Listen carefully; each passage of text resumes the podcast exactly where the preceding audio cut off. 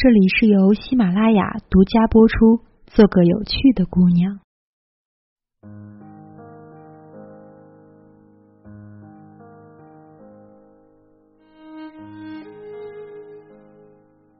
亲爱的听众朋友，大家晚上好，我是周公子。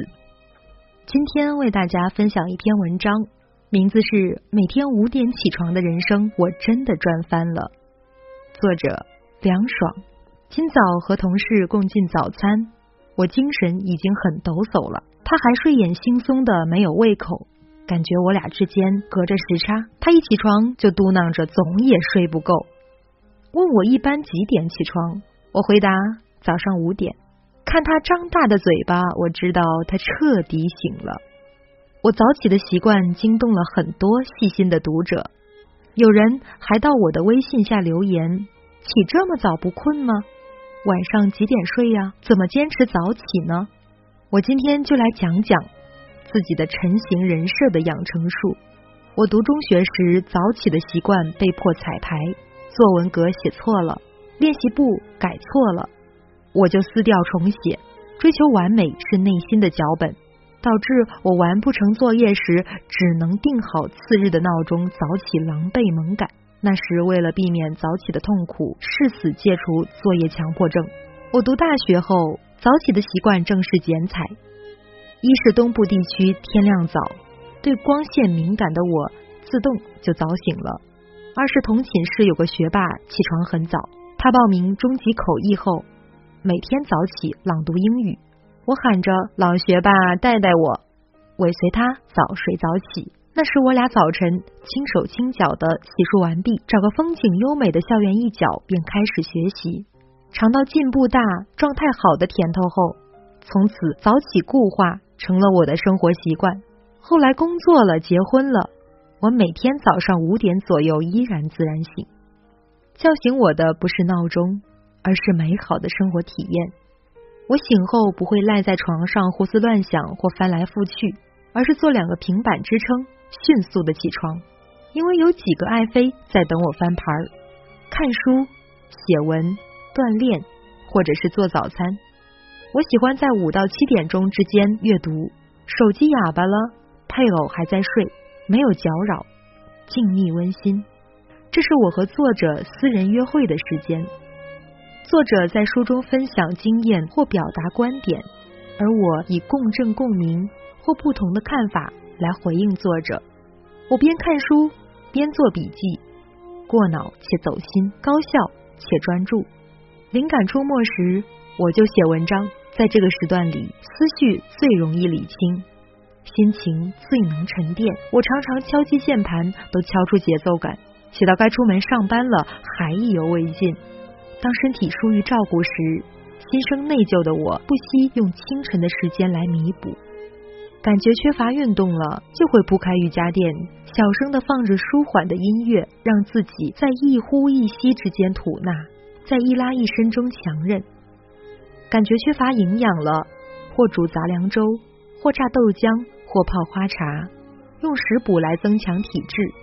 每天早上的两个小时，让我远离一切信息，可以淡定从容、有条不紊的去做自己喜欢的事。这种体验真美好。长期坚持早起，会活出升级版的自我。你一定听说过科比布莱恩特的名言。你知道洛杉矶早晨四点钟是什么样子吗？他说，每天洛杉矶早上四点仍然在黑暗中，我就起床行走在黑暗的洛杉矶街道上。一天过去了，洛杉矶的黑暗没有丝毫改变；两天过去了，黑暗依然没有半点改变。十年都过去了，洛杉矶街道早上四点的黑暗仍然没有改变，但我却已经变成了肌肉强健、有体能、有力量、有着很高投篮命中率的运动员。我的大学学霸舍友，大学四年坚持早起学习，中级和高级的口译都过了，后来去了他梦寐以求的名校读研究生。我以前有位做外贸的朋友。负责南美市场，他告诉我，他四点半起床发邮件，这是他和国外客户同频交流的时段。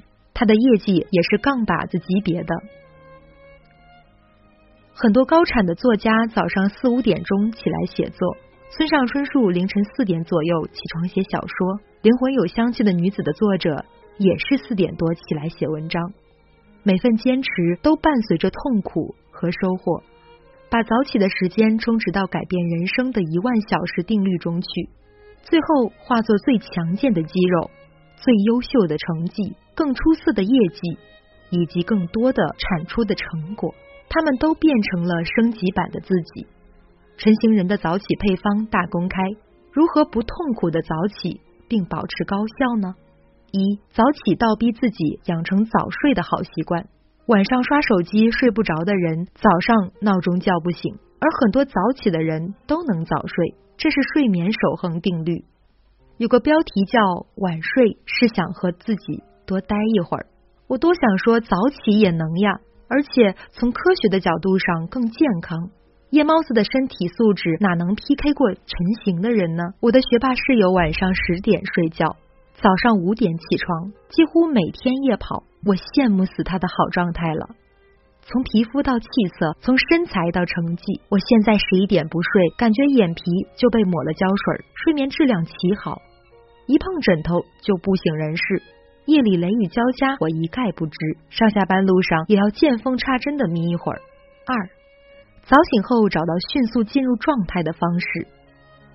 大方杂志采访村上春树时。他就说，写长篇小说时，基本都是凌晨四点左右起床，从来不用闹钟，泡咖啡，吃点心就立刻开始工作。重点是要马上进入工作，不能拖拖拉拉。我的经验是，醒来还在床上翻来覆去，容易一天都头晕脑胀。早起后拖着不干正经事，我会因为浪费时间精华而感到沮丧。而如果我醒来后做两三个平板。出卧室后干搓脸半分钟，头脑清晰后马上投入到看书、写文、锻炼或者做早餐中，那开了一个好头的一天就是好彩头。三、思考性事项大于操作性事项大于不重要事项。早上精力充沛，状态上佳，适合学习和思考，比如用来深入阅读、练习外语、听公开课、建立知识体系。比如平时被推着走的自己，可以静下心来想想人生的轻重缓急。操作性事项如果不急，没必要用来这个时间做。回复邮件会让人觉得工作超长待机，用来做家务、处理杂事，更是把早晨大材小用了。还有些不太重要的事，像是上朋友圈、商学院、刷微博、聊八卦。如果把这些琐事前置到一天之际。那真是把早晨暴殄天物了。四，不妨从早起半小时开始试试。前几天，编辑群里的小易问我，他忙于钻业务、写稿子、提升自己，强烈感觉时间紧张。他也看上了早起这块肥肉，但是试着早起后反而更没精力。没有早起习惯的人，突然早起一两个小时，大多会把一整天的状态搞得很疲惫，还高喊早起毁一天。错误的方法白瞎了一颗想自我突围的心。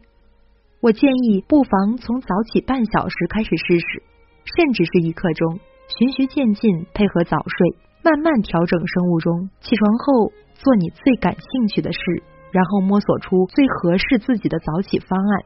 相信我，早起也是会上瘾的。早起与我如同夏至，因为那天太阳到达北回归线。白天最长，夜晚最短，它拉长了我的白天，让我更有生机，更感光明。我想到熊培云的诗句：“你是你的沧海一粟，你是你的千万可能之一种。”早一点起床，做自己喜欢的事，成为更好的自己的可能性也会更大一点。如果有喜欢本节目的内容，可以订阅我的节目，这样在节目更新的第一时间，您将会收到节目更新的提醒。今晚的文章分享就到这里，晚安。